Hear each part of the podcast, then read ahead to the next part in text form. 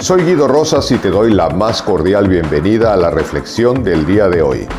Te recuerdo que en la descripción puedes encontrar la liga para tomar el curso de autoliderazgo desde cualquier lugar del mundo y así tomar las riendas de tu vida. A veces no nos percatamos de dónde está dominándonos nuestro propio ego y eso nos lleva a vivir una vida de sufrimiento en donde incluso podemos no darnos cuenta de cómo nos estamos autoinfligiendo sufrimiento continuamente dominados por nuestro propio ego. Y hoy vamos a hablar acerca de tres consejos de cómo ir más allá del ego y vivir más una vida de felicidad y plenitud. Eckhart Tolle, que es uno de mis autores preferidos, escribió un libro que se llama Una nueva tierra, entre otros libros, por supuesto, y otro de mis favoritos es Practicando el poder de la hora. Pero hablando específicamente de una nueva tierra, en este libro de Cartolé habla de lo que es el cuerpo del dolor, que de alguna manera es un ser interior creado por nuestros propios pensamientos y por nuestro propio ego, y que de alguna manera nos lleva a tener un continuo sufrimiento en nuestra vida. El otro día una persona me preguntó cómo definía el ego, porque estaba leyendo justamente este libro y parecía perderse en dónde eh, empezaba y en dónde terminaba el ego. Le di mi muy personal opinión respecto de lo que pienso del ego. El ego significa yo, simple y llanamente yo. Y entonces yo creo que somos una energía que algunos pueden llamar alma, otros pueden llamar espíritu, otros pueden llamarle como deseen llamarle, pero está corporizada en este mundo en el que vivimos. Y todo esto que nos llena de personajes y de títulos y de nombramientos es nuestro ego. Es decir, todos tenemos ego. El problema no es tener ego. Realmente, en nuestra esencia más pura, somos una energía amorosa y nos empezamos a identificar con los personajes del mundo terrenal, es cuando de alguna manera los pensamientos, las emociones y estos personajes nos empiezan a dominar. Uno puede ser, por ejemplo, presidente de la República y esto meramente es un título, pero la persona es un ser cuando se cree que realmente es únicamente el presidente de la República y se olvida de lo que hay adentro como su esencia amorosa y de alguna manera se vuelve un tirano, está siendo dominado por su ego.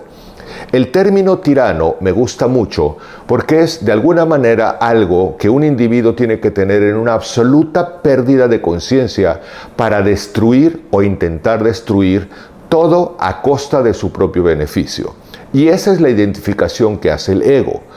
Uno puede tener el puesto de jefe empresarial, ser el líder o la persona que comanda o domina un departamento en un negocio y ser un ser amoroso, un ser entregado y por supuesto pedir que se rindan cuentas, que se cumplan normas, pero lo puede hacer desde el amor, desde condicionamientos sanos y desde una relación también sana. El problema es cuando se empieza a identificar con el puesto, es decir, con el ego, con los personajes, y entonces desde ahí para el dedito acusador para empezar a señalar desde una prepotencia, desde soberbia, desde arrogancia, e incluso se dice que lo que es llamado popularmente pecados capitales como la ira, como la gula, como la arrogancia, la soberbia, etc., pues evidentemente son la luz artificial de la que el ego vive. Al ego le encanta el pasado y el futuro porque cuando está entre el pasado y el futuro está, si es el pasado, viviendo de las glorias pasadas o siendo víctima de las circunstancias, lo que le hicieron, lo que no le dieron, lo que pensaron, lo que dijeron, lo que opinaron, y no olvida es rencoroso. Y probablemente también el ego vive muerto de miedo de ser destruido a partir del futuro y vive en la ansiedad de lo que puede ocurrir, de que le puedan atacar o de que le pueda destruir. Cuando nosotros vemos o leemos el libro de una nueva tierra de Cartolé, encontramos que realmente nosotros en esencia somos una vibración de amor y nosotros cuando estamos viviendo esta vida que vivimos, pues evidentemente la estamos viviendo en el momento presente. Siempre es el momento presente. Hoy solamente es un día. Hoy El ayer es experiencia, es historia. El mañana es un futuro, sirve para hacer proyectos, sirve para planear, pero podemos planear y hacer proyectos desde un ego sano, en donde estamos realmente diseñando la vida que queremos vivir, pero regreso a la idea de que siempre la única oportunidad de vivir está en el día de hoy, es decir, en el momento presente. Estudiando Cábala hace muchos años, me llamó mucho la atención descubrir que la palabra Satán venía del sánscrito y cuando nosotros escuchamos la palabra Satán, pensamos en Satanás, pensamos en el demonio. Pero curiosamente Satán viene del sánscrito Ha-Shatan y quiere decir el oponente o el adversario. Y la Cábala propone que nuestro peor oponente y nuestro peor adversario puede ser nuestro propio ego cuando nos empezamos a identificar con nuestros personajes de la vida y evidentemente nos dejamos arrastrar por ellos. Lo primero que necesitaríamos para empezar a trabajar nuestro ego es comprender esta naturaleza, comprender que el ego es creado por el pensamiento, es la identificación con la forma, y que si nosotros logramos ir más allá de ser presidente de la República o jefe de la empresa o maestro de primaria o el cajero que tiene el control de ciertos servicios de cliente en el banco y eliminamos esos puestos y esas posturas de ser hombre, mujer, blanco, ruso, eh, americano, mexicano, etcétera, y nos comunicáramos desde la esencia más pura de nosotros, evidentemente a limpiar tanto la identificación con los personajes, nos estaríamos comunicando de corazón a corazón. Es decir, al servicio de entender que somos uno parte de todos y todos parte de uno. Y en la medida que nos relacionemos menos en el yo y más en el nosotros, estaremos en una postura más amorosa que nos lleve a más felicidad y a más plenitud. Lo segundo es aprender a romper la identificación con el ego. Y una manera de romper la identificación con el ego es recordarnos continuamente que estamos en el momento presente.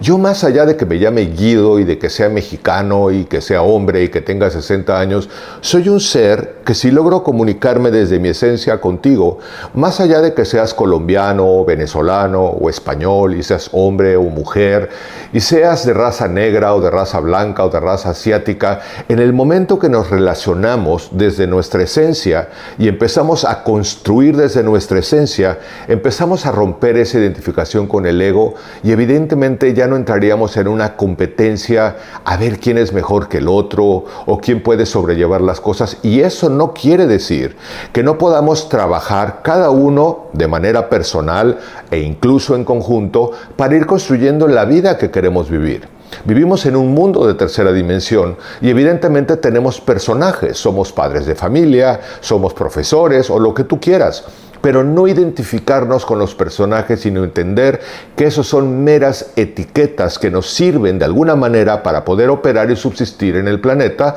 pero que en esencia somos lo mismo y tenemos necesidades básicas muy similares. Aprende a desidentificarte con el ego viniendo más al momento presente. Es decir, este es el tercer consejo.